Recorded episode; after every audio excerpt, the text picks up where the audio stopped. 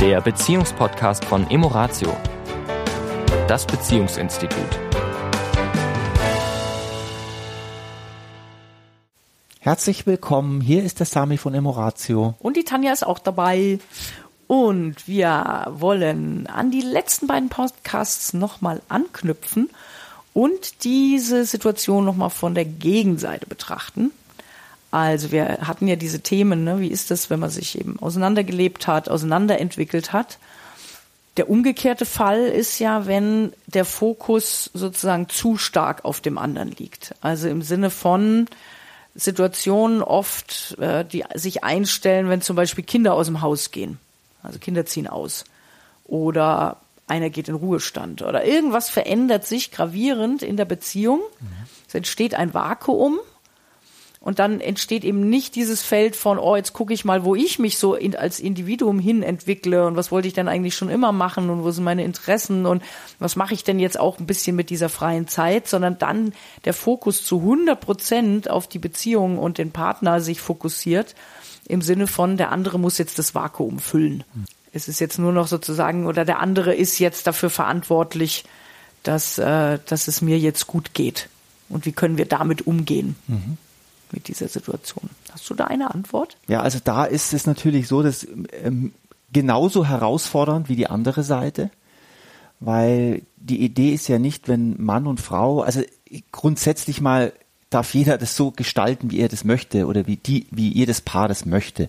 Also es gibt ja da kein richtig und falsch. Die Frage ist ja immer nur, fühlen sich beide wohl oder nicht wohl? Das ist erstmal das Entscheidende.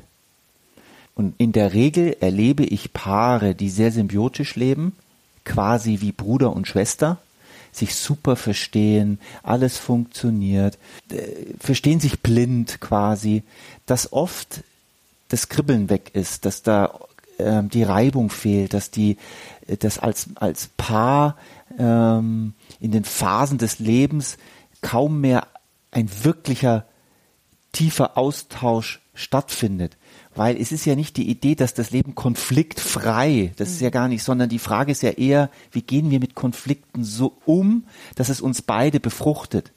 Also ich kann jetzt sagen, dass zumindest mal in den letzten 15 Jahren bei uns beiden aus jedem Konflikt, den wir miteinander hatten, fast jeder ein etwas Gutes dabei herauskam. Wir sind gestärkt da wieder rausgegangen. Wir haben wieder was über uns gelernt, du über dich, ich über mich, wir über uns. Es, das war etwas Nährendes, obwohl es sich am Anfang nicht wirklich gut angefühlt mhm. hat. Um es mal in der Gossensprache, es hat sich scheiße angefühlt. Nur heute habe ich so, so eine leise Ahnung, wenn wir, auch wenn wir ein Konflikt ist, und es wird sich lösen. Ja, und das äh, impliziert aber natürlich, dass ich mich den Konflikten auch stellen will. Unbedingt. Dass ich mich auch äh, auseinandersetzen will. Ja. Und das ist ja bei symbiotischen Beziehungen, ja, ich muss mich ja erstmal aus ein, im wahrsten Sinne des Wortes bildlich gesprochen, auseinandersetzen. Also jeder sitzt mal auf seinem eigenen Stuhl ja. und wird wieder irgendwo auch ein Individuum. Ja, im Sinne von, wo sind denn, ja, haben wir es wieder bei dem Thema, meine Bedürfnisse.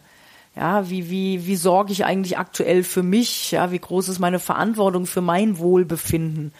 Ja, oder wie sehr ist das abhängig vom Verhalten, vom Tun oder Nicht-Tun des Partners oder der Partnerin? Mhm. Ja, und wieder mal so diesen Fokus umzudrehen, zu sagen, okay, ich bin eigentlich, ja, nicht nur eigentlich, ich bin der, der Schöpfer oder der Verantwortliche für mein Leben. Ja, diese Verantwortung kann ich niemand anderem übertragen.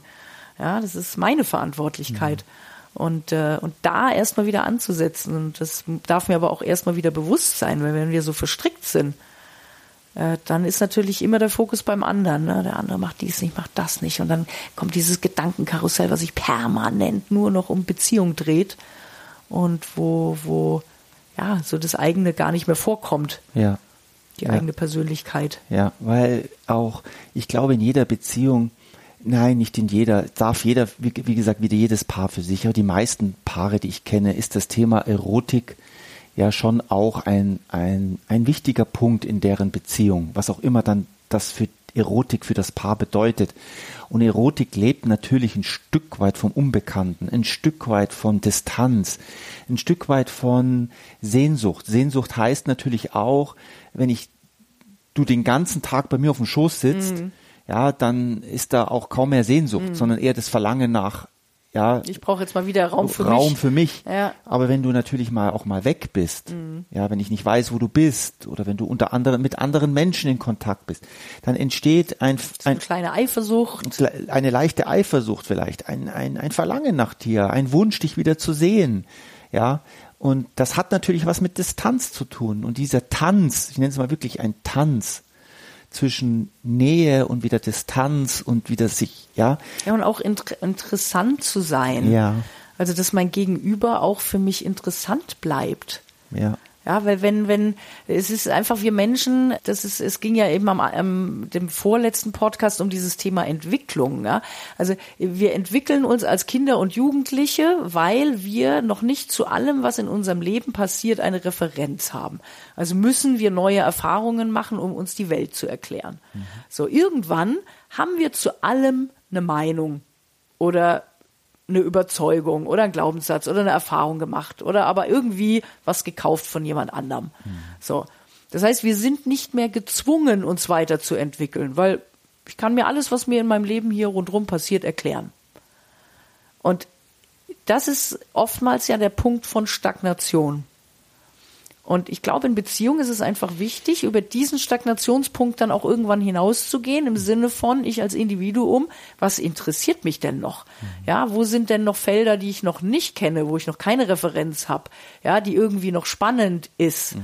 So. Und das als Paar, sowohl, dass das jeder individuell für sich entwickelt, damit auch wieder Interesse, so wow, was hast du da erlebt und wie war das und erzähl mal. Ja, also auch diese Neugier für die Welt des anderen, aber auch natürlich gemeinsam Felder zu haben, wo wir sagen, okay, ähm, da machen wir gemeinsam wieder irgendwie was Neues, was, was wir noch nicht kennen. Ja. Und, äh, und das darf, glaube ich, so einfach so eine Balance haben.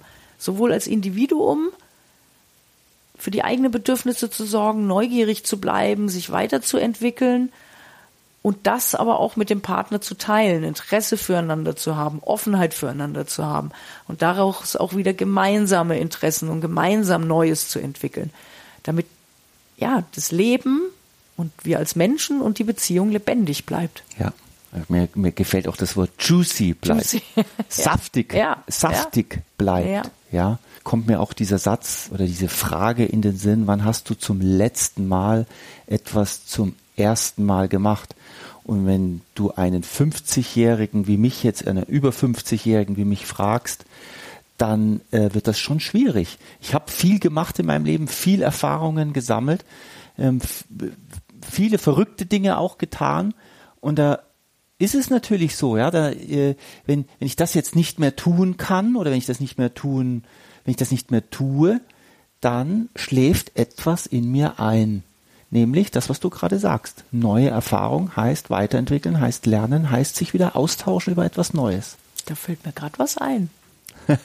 weißt du was? Nee, nicht wirklich, aber du guckst mich gerade so schalkmäßig an. Salsa. Oh, Salsa tanzen, genau. Stimmt.